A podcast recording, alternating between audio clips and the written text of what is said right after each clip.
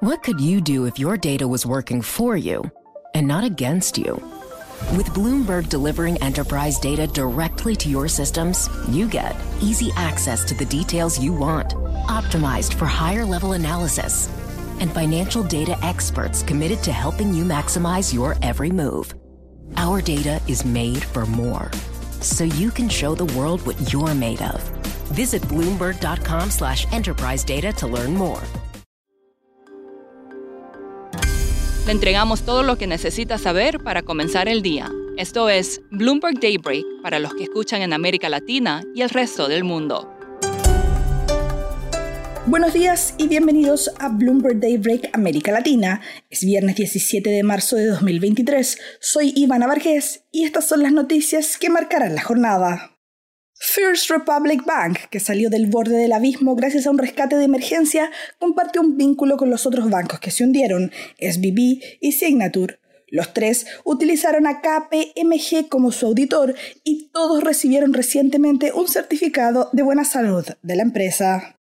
Los 30 mil millones de dólares que los grandes bancos depositaron en First Republic no impidieron que las acciones cayeran.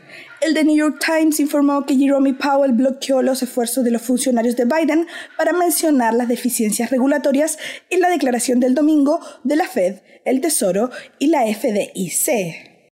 Por otro lado, Credit Suisse puede tener liquidez, pero no es popular. Varios clientes buscan transferir su dinero e incluso algunos de Medio Oriente pidieron convertir sus depósitos en efectivo a renta fija. Credit Suisse obtuvo un salvavidas de 54 mil millones, pero las salidas netas alcanzaron los 119 mil millones el último trimestre. Tras una semana de drama bancario puede que vengan nuevas turbulencias. Se estima que vencerán 2,7 billones de contratos de derivados vinculados a acciones e índices, lo que generalmente implica ajustes de cartera y oscilaciones de precios. Y el presidente de China, Xi Jinping, visitará Rusia por primera vez desde la invasión de Ucrania. Y nos vamos a América Latina. En México, la gobernadora Victoria Rodríguez dijo que Bánsico no espera que los eventos bancarios mundiales y estadounidenses recientes tengan un impacto negativo en el sistema bancario del país. El presidente López Obrador aseguró que las remesas de México podrían alcanzar un nuevo récord de 60 mil millones de dólares o más este año. En Colombia, el director del Banco Central aseguró que la postura de la política monetaria del país es lo suficientemente estricta como para reducir la inflación a su rango meta para fines del 2024. Y el presidente Gustavo Petro envió anoche al Congreso el proyecto de ley que busca fortalecer los beneficios de los trabajadores. El proyecto de ley dificultaría el despido de empleados y otorgaría un pago adicional por trabajar después de las 6 de la tarde, los fines de semana y feriados. También incluye que las aplicaciones de delivery de comida paguen las contribuciones a la seguridad social de los trabajadores.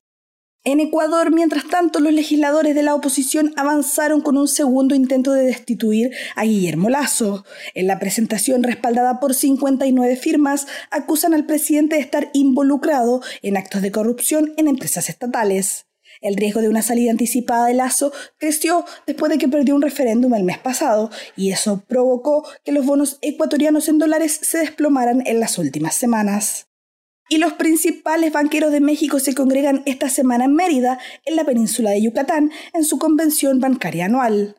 Hablamos con Jimena Tolama, directora de nuestro medio asociado Bloomberg Línea y conductora del podcast La Estrategia del Día México, sobre cuáles son los principales temas del evento acá desde Mérida, en Yucatán, eh, todo el gremio banquero eh, asiste a la convención bancaria y aquí eh, básicamente llegan entre una especie de optimismo y nerviosismo, nerviosismo por lo que está aconteciendo a nivel internacional, que pareciera ser algo focalizado en un principio, como lo vimos con estos tres bancos, pero al final que, que ayer se, se, extendió el pánico, como lo están llamando eh, los analistas con el caso de Credit Suisse, que al final sigue siendo especulación, pero no deja de generar ese tipo de eh, incógnitas o preguntas entre, entre los banqueros o entre los pasillos de lo que se comenta, si esto pudiera ocasionar, ocasionar algún tipo de efecto contagio que pudiera afectar de alguna manera a la banca mexicana. Realmente a lo largo de los años, ni siquiera meses, a lo largo de los años, eh, eh, sobre todo desde el periodo pandémico, hemos venido escuchando consistentemente un mensaje muy fuerte que manda la banca mexicana de que es sólida, de que está solvente, está muy bien capitalizada y que ante cualquier riesgo internacional pudiera no afectar a México de una manera sistémica.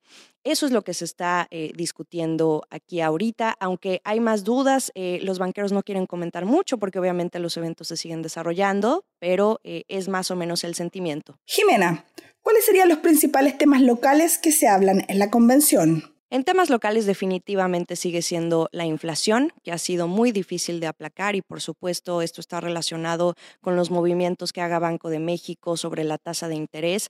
Ya vimos hace un par de semanas que el Banco Central sorprendió eh, duplicando eh, la dosis en el alza eh, de 50 puntos base. Es algo que el mercado definitivamente no esperaba, pero ahora, por ejemplo, con este contexto internacional, esa es otra interrogante qué va a hacer la Fed y entonces qué va a hacer Banjico, si va a mantener esta actitud de desacoplamiento o se va a volver a acoplar ante los hechos que están sucediendo a nivel internacional para calmar las aguas, pero sobre todo cuando tienes un reto mayor que es controlar la inflación, que en México simplemente no cede. Y para terminar, la fiebre mundialera continúa, y es que más de un millón de argentinos intentaron conseguir entradas para ver a Lionel Messi y los demás jugadores por primera vez en casa desde que se coronaron campeones del mundo. 1,3 millones de hinchas se registraron para comprar boletos para el amistoso contra Panamá el próximo jueves, y los más de 80.000 asientos se agotaron en tan solo dos horas. Eso es todo por hoy, soy Ivana Vargas, gracias por escucharnos. Para conocer todas las noticias que necesita para comenzar el día, revise Daybreak en la app Bloomberg Professional, donde puede personalizar las noticias que desee recibir. También puede suscribirse a la versión solo audio en Spotify, Apple Podcasts o la plataforma de su preferencia. Eso es todo por hoy. Escuche de lunes a viernes Bloomberg Daybreak.